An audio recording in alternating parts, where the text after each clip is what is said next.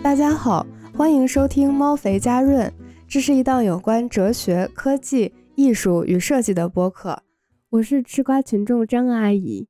你今天是什么角色？呃，张叔叔今天是一个哲学家。嗯，我们今天要讨论的话题呢是后人类主义。我们为什么要讨论这个话题呢？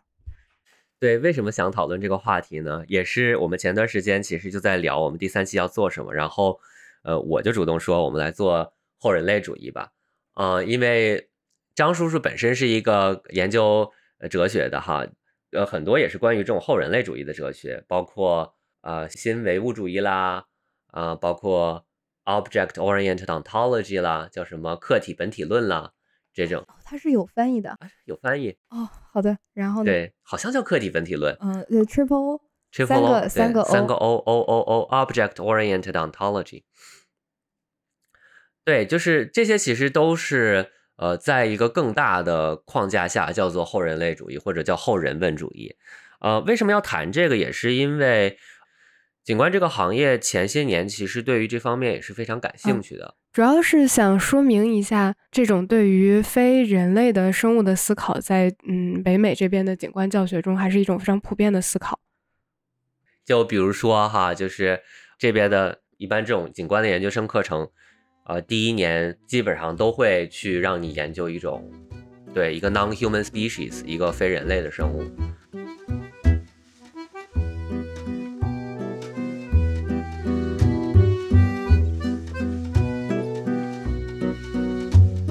所以说，后人类主义到底指的是什么呢？呃，这个是个好问题。嗯，这个是个非常。呃，非常复杂的问题，就我觉得可以从这么几个方面说啊，就是，嗯，就是解释后来人主义是什么很难，但是解释后人类主义不是什么是一个比较简单的事情，所以说可以从这个方面先入手。首先有这么几个概念是经常跟后人类主义一起谈的，呃，一个是超人类主义，叫 transhumanism，一个叫还有一个反人类主义，就是 anti-humanism。然后还有，最这个是我最近刚学的，叫做原人类主义，叫做 metahumanism。就我就没有具体就是呃研究过它是什么。然后再就是这个呃后人类主义 posthumanism。呃，其实我觉得翻译成后人类的话不是特别的嗯准确了，因为我觉得更多的应该叫做后人文主义。等等，我们我们我们可不可以先解释一下人文主义？对我就是刚才就是就本来想解释，然后居然觉得不对，应该先说这个人文主义是什么。对，所以说就是提到这几个概念，就是说后人类主义它不是这几个东西，所所以说这里面其实有一个最大的概念，就是 humanism 是什么，人文主义是什么。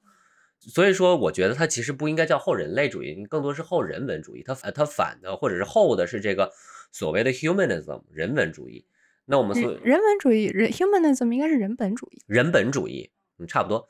啊，所以说，我我们我们都不是就是专业做哲学的人，所以说很多地方这个翻译的可能都不是特别的准确。就是人本主义是什么？就是你要理解人本主义的话，还得讲一下启蒙运动是怎么回事啊？就是十七世纪时候的启蒙运动。对，就是启蒙运动，它其实你想反的是什么？启启蒙运动之前都是哦，君权神授，呃，教会控制着知识，可以这么说。那人人就所谓启蒙运动，它其实就是在说，哦，那不是这样的，人其实有理性，我们人可以去呃拥有知识。其实我当然我这些都是一个非常简单、非常笼统的，就再再给大家说哈，就大家有感兴趣的话可以自己去查，这这个这资料到到处都有，嗯，非。然后再补充一下啊，从星盘的解释上来说的话。就是人本主义的流行，它也是跟着这个日心说的推广而一起发展起来的啊？是吗？它是什么关系？就是就日心说，你想嘛，其实说是我们发现了日，我们其实是以太阳为中心嘛，然后地球在围绕着太阳转嘛，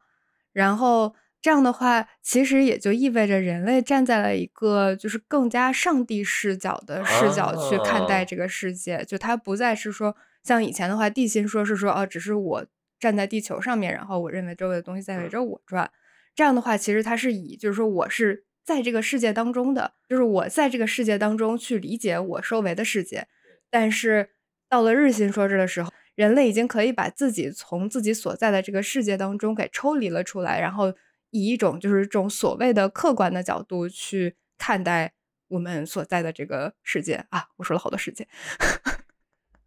嗯，然后这样的话也就导致了，就也不是导致吧，就是这样的话也就也就就是形成了这种人人本主义嘛，就是因为人们发现就是自己的这种怎么讲呢？就是我我作为一个一个一个人类，我是一个独特的存在吧？嗯，对。对这个说的很对，就是人本主义其实强调的核心观就是觉得人不一样，人是这个呃物种金字塔上的一个顶尖的生物，后人非常的 extraordinary，非常了不起。对，所以说就是人文主义或者人本主义，它更多的就是跟这个跟文文艺复兴啊、新教改革这些都是一系列的一个一个思潮吧，就整个社会上的一个思潮。就我们其实现在包括现代科学。这种等等，就是我们现在仍然处于这种所谓的人文主义思潮当中，不然的话，我们也不会去探讨后人文主义，对吧？我觉得现代科学的发展其实就是以这个为，就是它相当于是我们还在这个 paradigm 里面嘛，还在这个范式里面嘛。当人们在就是开始探索哦，人很厉害，人是有理性，说就比如说启蒙运动的那些伟大的哲学家们，比如说康康德，就是说啊，人是理性的。他的这个康德其实一直在谈论哦，什么是理性的人，对吧？就人的理性是什么？啊，他其实这在你人不断这种探索或者在这种探讨过程当中，你有意无意的也去创造出了一个所谓人这么一个概念。嗯，因为人是有理性的，所以说人跟其他的生物、其他的动物是有区别的。对，而且你注意我说的，就是说你创造了一个所谓人的概念。这然后这里面就是说的这个人是谁创造出来的？其实就就按照就是一些这种的女性主义视角来分析的话，那这些人其实都是那个年代的一些有钱的欧洲白男人，他们不需要去思考每天要吃什么穿什么，衣食住行的问题。对，不需要去思考衣食住行的问题。然后他们有那个呃 leisure，他们有这种的 privilege，有这种的呃优特特权和闲暇时间吧。对，闲暇时间去有时间有资源去思考，去瞎想，对，去瞎想，是的，就是就是他们闲的没事儿的瞎想，然后想出来这么一个东西叫做人，理性的人。对，因为他他所有的生活都有人照顾他，所以说他压根儿就不需要思考任何实际的问题，他也同时才会产生这种我才是世界的中心，所有的事情都要围着我转 这样的一种心态的。所以说，呃，大家在接受一些这种的对于人是什么，就是有些人会给你讲啊，人就应该怎么样，人就应该怎么样。其实你需要思考的说，他在说这句话的时候，他指的人是谁？提出质疑的点就在于，就是说你说的这个人是谁来定义的人？所以说，就是很多这种的女性女性视角的一个后后人类主义的话，他们的论点更多的都是在呃这在这这种的一个模式下去，呃。这种的去批判的，嗯嗯，是的，对，所以说就是这种的人类主义的话，后人类主义就更多就是一种人本主义，以人为本，基于或者说基于人的理性或者自由，所谓的自由意志 （free will），你认为人有 free will 啊，还有是自律独立，叫做 autonomy，呃，或者说理性思维 （rationality），呃，还有人的独特性叫 exceptionalism，就是 human exceptionalism。或者一种优越性啊，human supremacy，嗯嗯，对啊，这种的话，你再往下有有一些这种非常呃，就是有问题的一些呃思路了吗？就比如说纳粹德国的，你把这种的一个思路推到极致，就是一个这样的思路啊。再往下，真的就是一种种族的优越性嘛？就是你当你就是思考，那好，这是这这样的是人，那那那样就是一种劣等的人，他们就是一些亚人，那些人就是连人都不是的人，对你就会自然而然会出现这样的，所以说。这也就是为什么，呃，后人类主义在我看来的话，真的就是它是各个方面的对于人本主义的一种反思。这种反思可以是各个角度来的哦。我女性主义视角是这样的反思，就或者说哦，有些人是一种动物研究，就是说你这件事，我站在动物的角度研究你的人，还有研究说 disability 的研究，就是这种的对于残疾的研究。当你定义什么是一个完人的时候，那你就是找了一个非常完美的一个人的 image，人的这么一个模型去想，那人就应该这样。你那样的话就变成了 disabled。但是反过来想的话，那其实是我们做了一个非常有恶意的环境，让一些人 disable 了，去 disable 了一些人。对，对，这样的话就说回到了一开始讲后人类主义不是什么。首先，就后人类主义不是超人类主义，transhumanism。就举一个最简单的例子，什么是 transhumanism？就是 cyberpunk，赛博朋克这种游戏。这种游戏其实它是一种属于超人类主义 transhumanism 的一个呃一个范畴。为什么讲呢？因为它讲的是我要通过给自己给人加装各种各样的这种的机械的义肢也好，或者说是。人造的大脑也好，以人造芯片也好，去增强人的能动性，嗯，增强一些能力吧，不管是什么听力、记忆力也好，什么就是能跑能跳之类这些能力也好，对，通过机械来增强人，这其实是一种超人类主义，就是 transhuman，它不是 posthuman，因为这个是很多人呃人就是对于呃后人类主义的一个很大的误解，认为后人类主义啊就是人和机器变成。一体的就叫后人类主义，就是九十年代感觉很多的这种科幻小说其实都是以这个为主题嘛，就包括《攻壳机动队》的话，就其实他所在的那个社会就是就是这样的一种。对，对，这是一个非常流行的，就是也正因为这种的流行文化是这样描述这样的人的，所以说很多人也误解，就说哦后人类就指的是这个，就至少在我看来呢，后人类不是超人类主义。还有一类的话，就是后人类主义，不是反人类主义。反人类主义的更多的是怎么说呢？更极端的环境主义者，他们会这么想，就认为啊，人就是这个世界万恶之源。觉得这种其实它是一种更加极端的人本主义的。其实人本主义它就是两条线啊，它隐藏的第一条线呢，就是说人人类是与众不同的，然后我们做的所有的一切的事情都是在不断的进步的。我们在不断的往前推进，我们作为人类，作为独特的存在，我们所有做的一切的事情都是就是向好的发展的，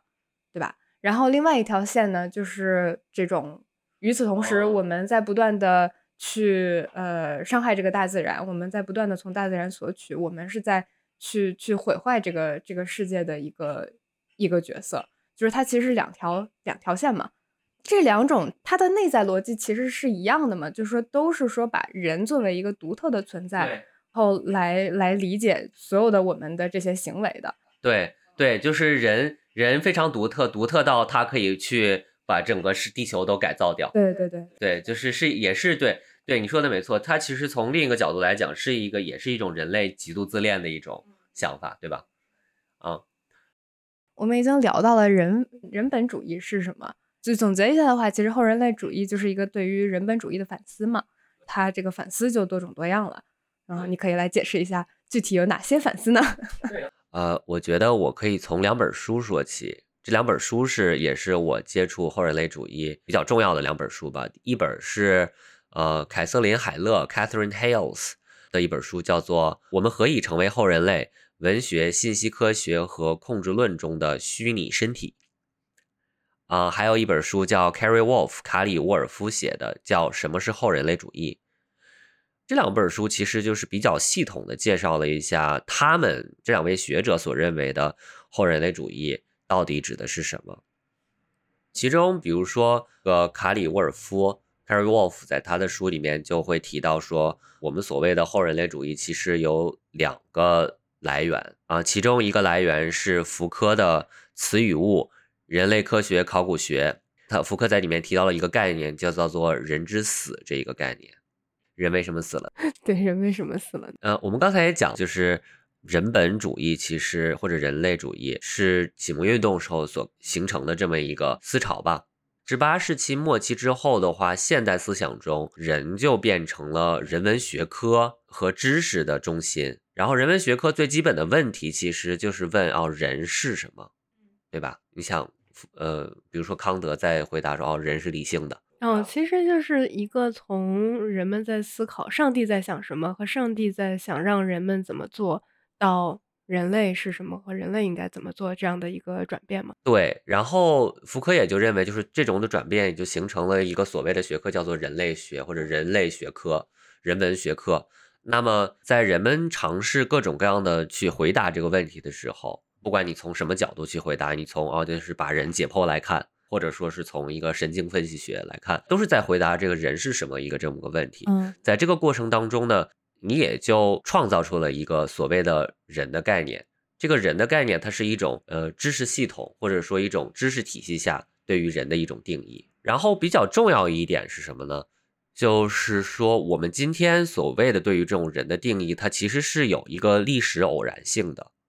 嗯，怎么解释？历史偶然性，就换句话讲，如果说。当年啊，产生哲学，西方哲学产生在非洲，不再是一帮这种的欧洲的白人去呃说一个东西叫哲学，然后一帮非洲的一些人去定义说哦，哲学是这样的。那我们今天所就是继承过来的一些概念，就不再是一个欧洲为中心的一个对于世界的理解或者对于人的理解了，对吧？就是它是有一个历史偶然性的，所以说。这个，所以说这个偶然性其实更多的是西方的白人们去占领了世界，去去推广了他们的这个呃西方以西方为主的这个哲学体系。但这件事儿本身是一个偶然性，就就比方说资本主义的发展和发生，以及到现在的整个这个推广，它都是一件历史上的偶然事件，它并不是一个必然的发展路线。对，所以说，叫你这种理解的话，其实还需要强加一个这种的这种偶然性的一种历史观。对，以看星盘的角度来讲，一切都是偶然的。说哪儿了啊？它就具有偶然性嘛？嗯，对，我们现在接受了有偶然性这件事情，然后呢？接受了偶然性的话，那么就会出现一些思潮，会不断的去挑战这件事。就说啊，那凭什么就是这样的，对吧？那包括就是说德里达解构主义 （deconstruction），解构主义其实它就在。研究它的解构主义的意义，其实也就是在研了研究这种的知识结构是如何被构建起来的，并且想办法去把它打破、重塑这个知识的建构方式，对吧？所以说，这个呃，福柯得到的结论就是说，从康德以来，这种人文学科所构建出人的这个概念，在不断的被挑战和被重塑。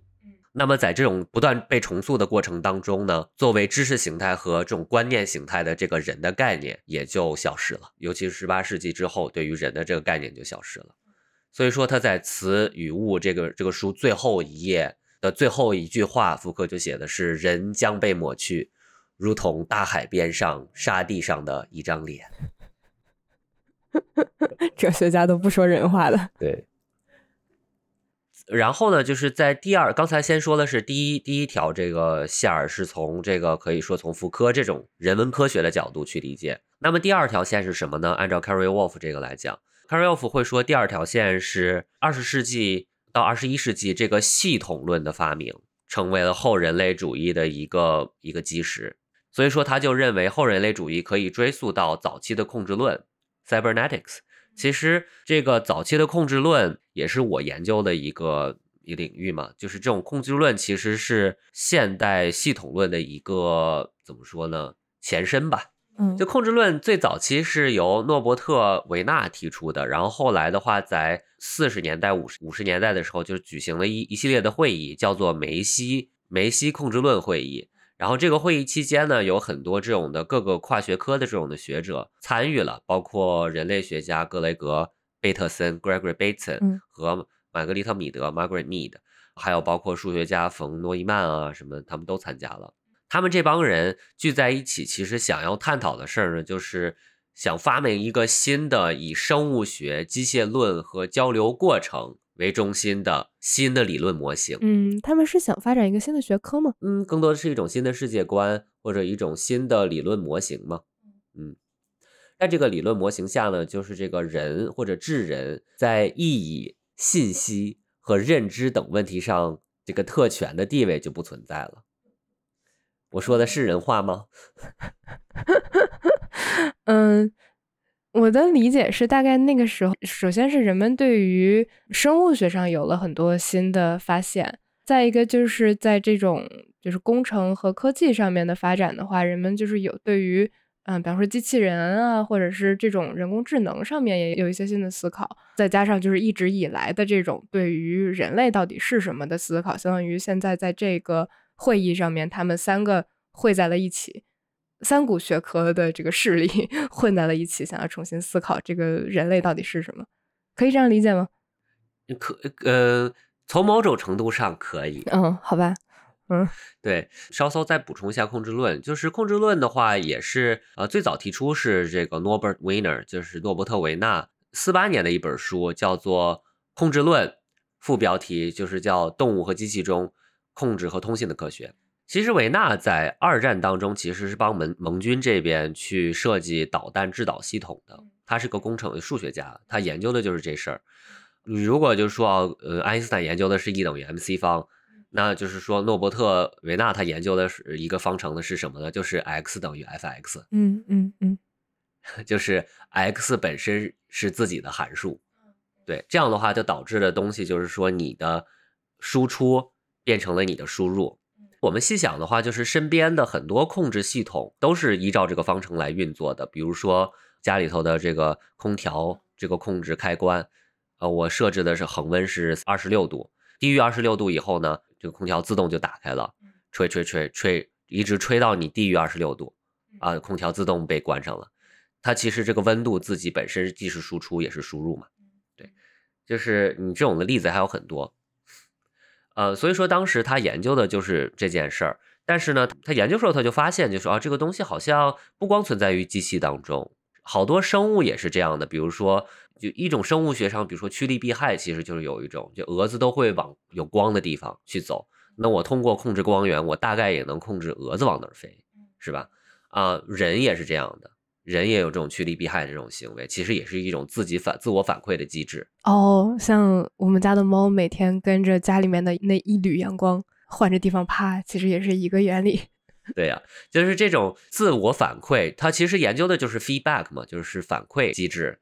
不管是动物也好，机器也好，或者人行为中的一种反馈机制，他就意识到，哦，这个机制不光存在于机器当中，人也有，动物也有。会议期间呢，有一些这种生物学家也提出来，那好，甚至生生态系统好像也有这样的一个特性，哈，反馈机制是吧？所以说，现代生态学也探讨过这个问题，就是说呢，生一个生态系统到底是不是一个自我反馈的一个系统？嗯。所以说，你看，他们就提出了这个自我反馈这么一个概念之后呢，也从而就出现了系统这个概念。其实有些事情我们就是没有仔细思考过，这些词我们就天天拿来用，比如说系统这个概念。但是你一想想的话，系统其实并不是就天生就有的这么一个概念，也是后来有一些人发明出来一个概念叫做系统，然后呢开始去用系统这个概念去当成一种模型嘛。刚才所说的就是他们一种理新的理论模型。那系统就变成了一个新的理论模型，去理解身边的所有的东西。什么东西现在都可以被当成一个系统来研究了，对吧？包括人。对，换一个方法来解释这件事儿的话，之前可能人是作为一个坐标轴的中心，我们来理解万物。现在的话，我们换了一个坐标系，坐标系变成系统了。这样的话，人的话只是这个新的坐标系中的一个点。跟一个狗，一个猫，嗯，就是大家都是系统，所以说人就不再是一个独特的存在了。对，可以这么理解。再说回到这这本书本身，就你想，它这本书这个副标题其实也说的很明白嘛，动物和机械机器中控制和通信的科学。其实他这个书的书的副标题直接就把人和机器就相提并论了。嗯，还有动物，所以说把人和非人放在一起，放在了一个同一个坐标系来探讨问题的话，这件事其实。想象一下也会引起挺大争议的，尤其是这个宗教领域，对吧？你凭什么把人从金字塔的顶端扯下来？对，即便是在宗宗教里面的话，人也是一个独特的一个存在嘛。所以说，的确是他会对你把人从这个位置上降下来，然后跟其他的东西一起讨论这件事儿，感到意见比较大。所以说，控制论后期的话，就就发展出来系统论了嘛。然后其中一个极端的一个理论叫做自生系统论。叫做 autopoiesis，它是首先是由智利的生物学家弗朗西斯科·瓦雷拉 （Francisco Varela） 和洪贝尔托·梅图拉纳 （Humberto Maturana） 就是他们两个是两个生物学家，是二十世纪七十年代提出了这么一个理论。他们一开始这个的研究是研究一个呃青蛙，研究青蛙的视神经和脑子的关系，时间关系就不具体讲展开了。但是得出的结论是非常怎么说呢？在今天来看的话，其实都是非常有争议。所以说我说它是极端的嘛，他就是提出来一个自生系统这么一个概念，他就认为那所有的东西，所有的生命本身就是一个自生系统，这个系统存在的意义就是维持自己。的系统的存在，OK，嗯嗯嗯嗯嗯，大概能绕过来。对，就是对吧？就是一一个细胞，它存在的目的就是围绕着它，就是就是不断的去复制自己。嗯，这样想好自私哦。然后呢？嗯，呃，然后后来这个自生系统论的这个思想的方法也影响了很多其他学科，包括呃，就是社会学。一个社会学家叫做尼克拉斯卢卢曼。呃，尼克拉斯·鲁曼也是把他引到了社会学科，当成一个社会学科的一个概念，就是说，啊，那一个社会是不是一个自组织的系统，或者说自生系统？其实设计学的话也有一定的影响，就是有些人就会去研究一些自然村落的形成，然后他们就会把这个自然村落当成一个自组自组织，对，就讲它 self organization。把一个村落当成一个系统来研究，就是从空间的角度去研究这个东西。对，关键是就是在这种的世界观下面，或者就我刚才说的这种就这个极端的自生系统论下的话，人跟其他动物就没有了区别，都是一些自组织和反自反馈系统而已。那为什么说它极端呢？就是因为在这种自生系统论的框架下的话，人就完全没有特殊性了。比如说。呃，人本主义所强调的好多关于人的抽象的概念，就说啊，就我们是不是因为我们有意识，有意识是我们成为了人？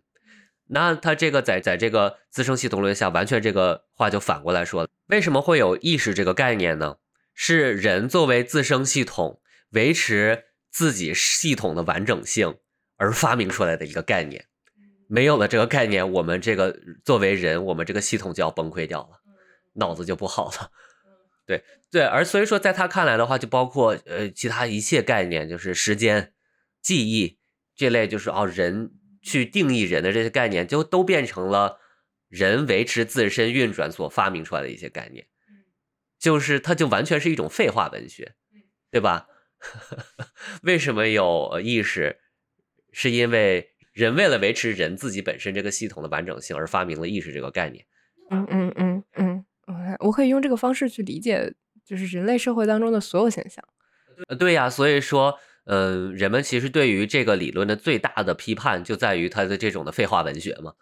对我尝试读过他这本书的，这本书全部都是这样的废话文学，就绕来绕去，绕来绕去。一为什么是一呢？因为一是一，所以说一是一，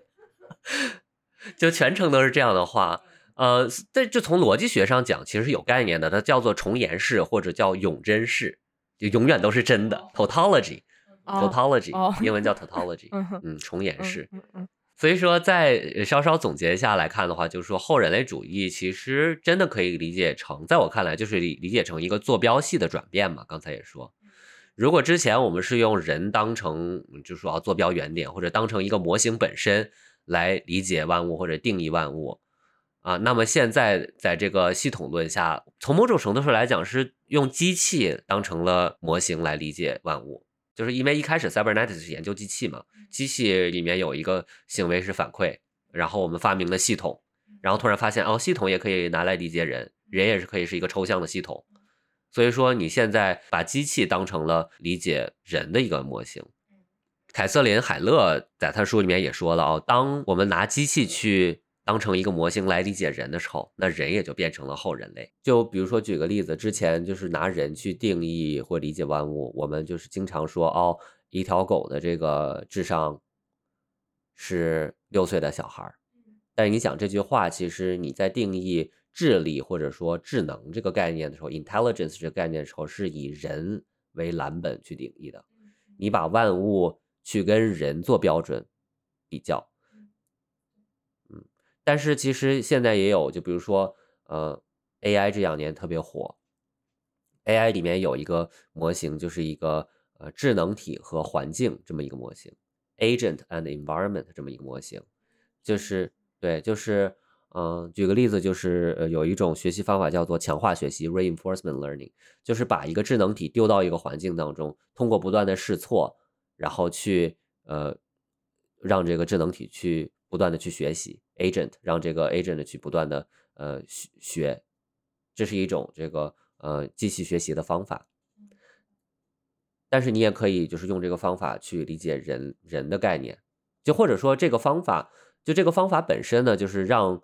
呃 intelligence 这个概念就发生了变化。你没有再去把这个这个这个智能体或者这个机器跟人比了，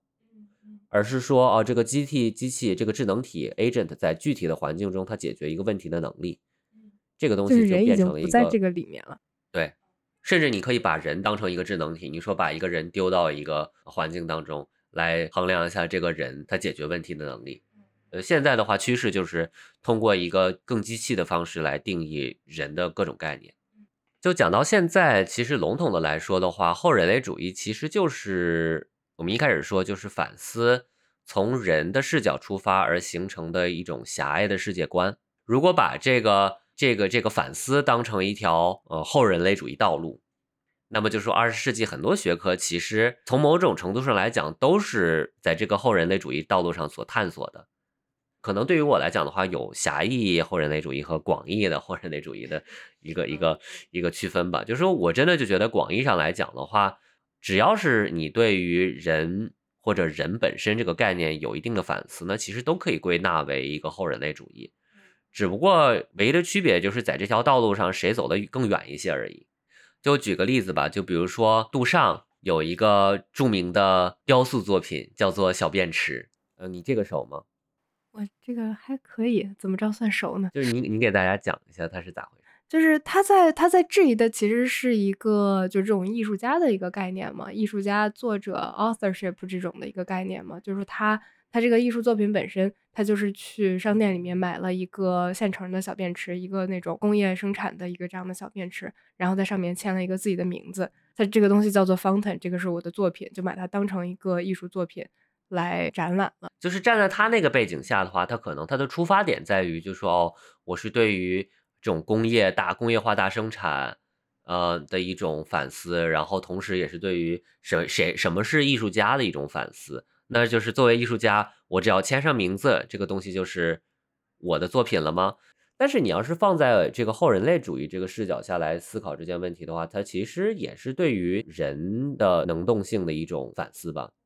能动性的话就是 agency 嘛，作为一个人，你的发出的一个动作会产生什么样的结果，这么一个概念。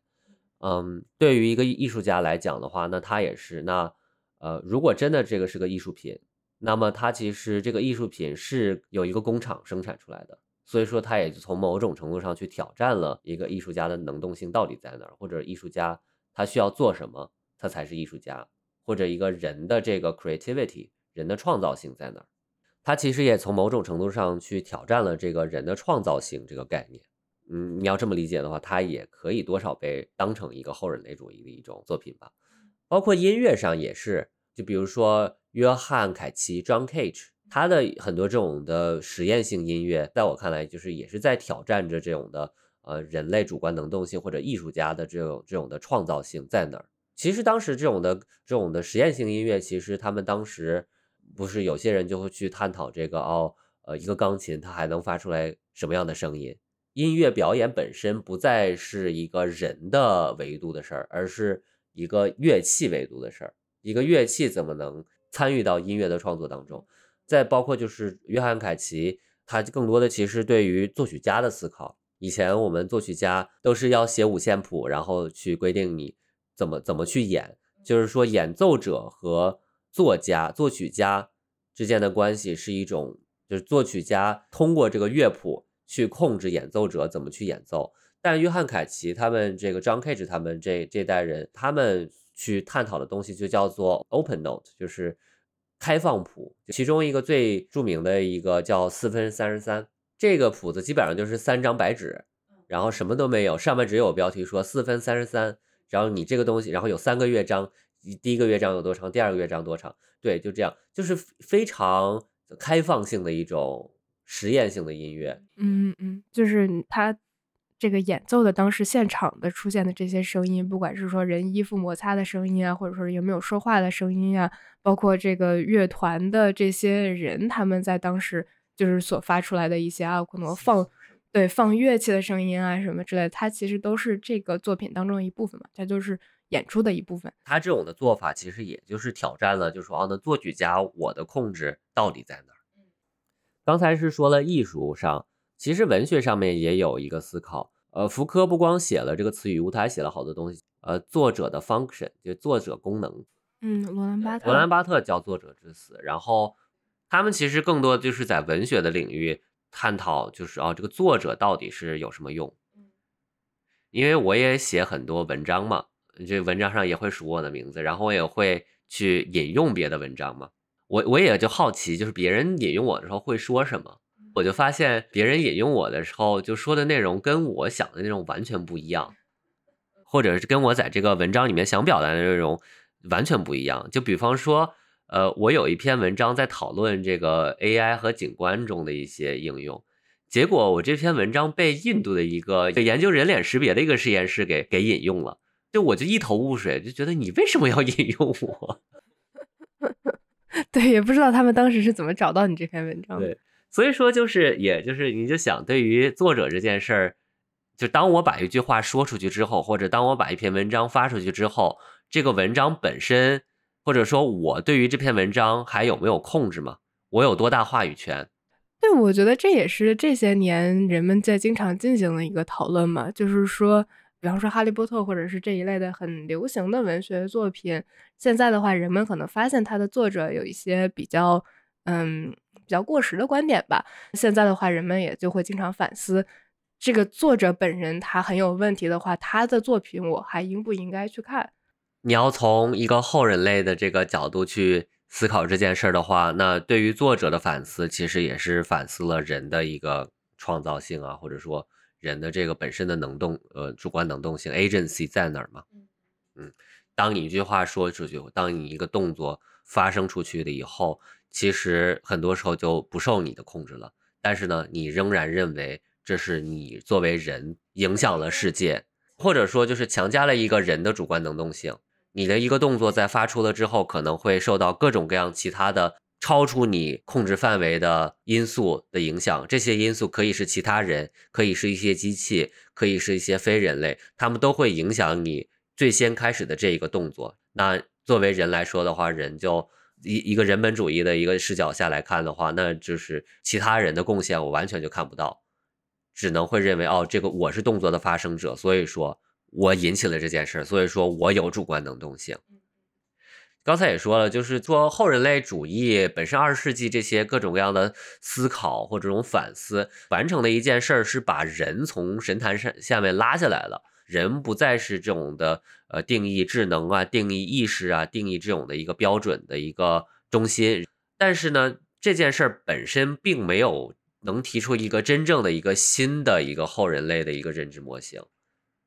所以说，我认为的话，在二十世纪、二十一世纪初到现在，西方的这些。不管哲学家也好，人类学家也好，或这种知识分子吧，其实学术圈的这些人在探讨的一件事儿，就是各种各样的模型。其中比较就是主流的这几年的，就包括新唯物主义啊，啊，assemblage theory 叫集合理论啦，或者呃，拉图尔、拉图尔等人他们的这个 actor network theory 就叫行动者网络理论啦。就包括我刚才指的，就是说的说哦，人类的这个主观能动性里面包含了好多非人，这其实就是一个非常典型的一个行动者网络理论，他们的一个论述的一个模式。OK，我觉得要是总结一下的话，就是人的这个边界在变得越来越模糊。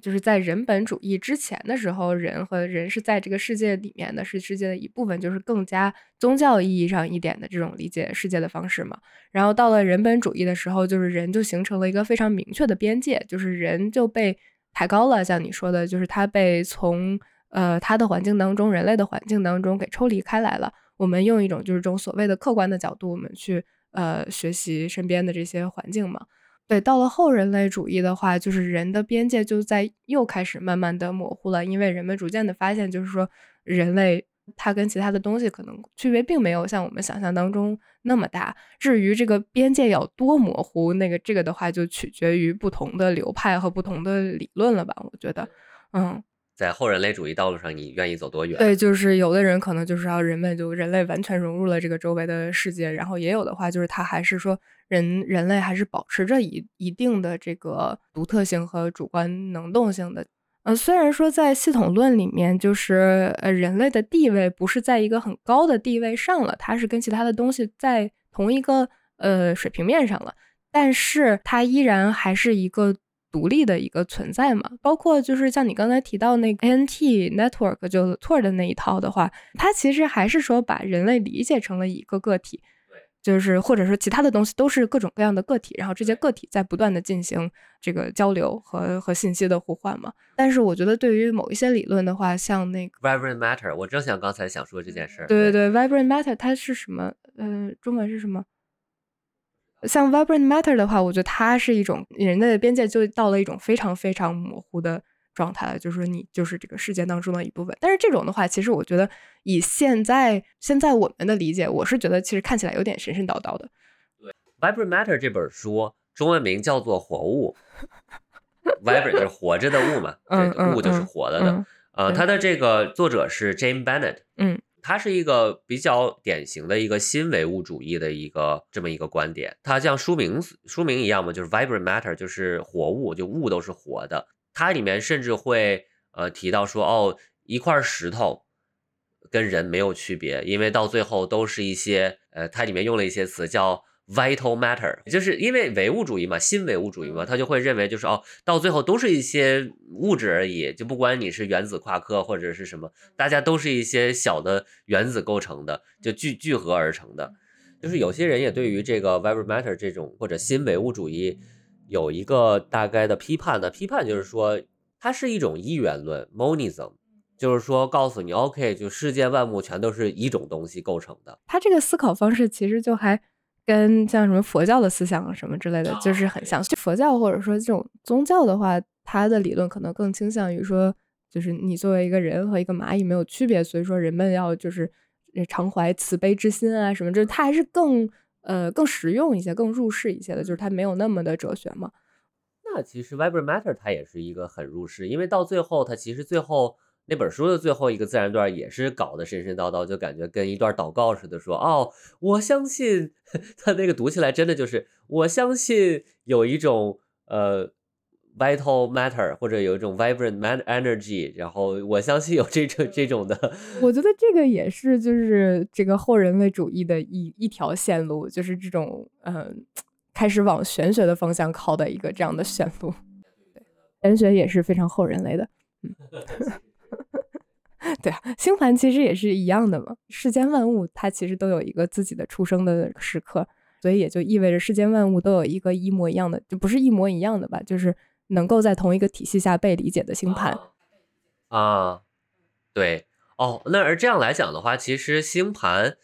呃，叫 flat ontology 嘛，叫扁平本体论。ontology 是哲学中的一个概念，叫做本体论。它研究就是说，呃，物质是或者说。物质或者概念或者世界是怎么存在的啊？这是本体论嘛？啊，扁平本体论其实想说的就是说，人和其他的万物都是在同样一个维度或者同一个平面上去观察。那这样来说呢，其实占星这个这个事儿是一个非常扁平的一个本体论。这而且你这种更扁平，不光是一个个体，你不是说还可以看一只股票或者一个公司啊？对，一个国家之类的都是可以看的。只要这个。这个概念，某一个概念有一个出生日期，那么你就可以看它，就可以去跟一个人做比较，那就是非常扁平。这样的话，不光说个体之间没有了区别，个体和集体之间也没有了区别。所以说，所以说哲学的尽头全都是玄学。嗯，呃，我觉得我们可以就是结束一下，就是后人类这个事儿吧，会给你产生一定的危机。就我现在也是在引用这个 Catherine Hales 凯瑟琳海海耶斯，他说的一些话，我觉得挺对的。会觉得啊，那我到底是什么什么算是一个人？那我这个就是我我的我的主观能动性在哪儿？我的主观能动性要没了。学星盘的话，其实就经常会有这种感。对，就是你就会质疑自己，然后就觉得哦，但是实际上它的反面来说的话，其实是呃后人类主义是一个非常 liberating，就是让你看到更多机遇的一种一一个一个思维方式。就是说，如果我们一直在以一种就是我作为一个人类是一个非常独特的存在的这样的一个态度来生活的话，那其实你要想的话，这是一个非常孤单的的活着的方式。哦，好诗意，嗯，好 poetic，嗯，就是而且会有一种就是莫名其妙承担起了很多责任的感觉。就是因为你觉得自己是一个与众不同的存在，但是其实并不是这样的。嗯，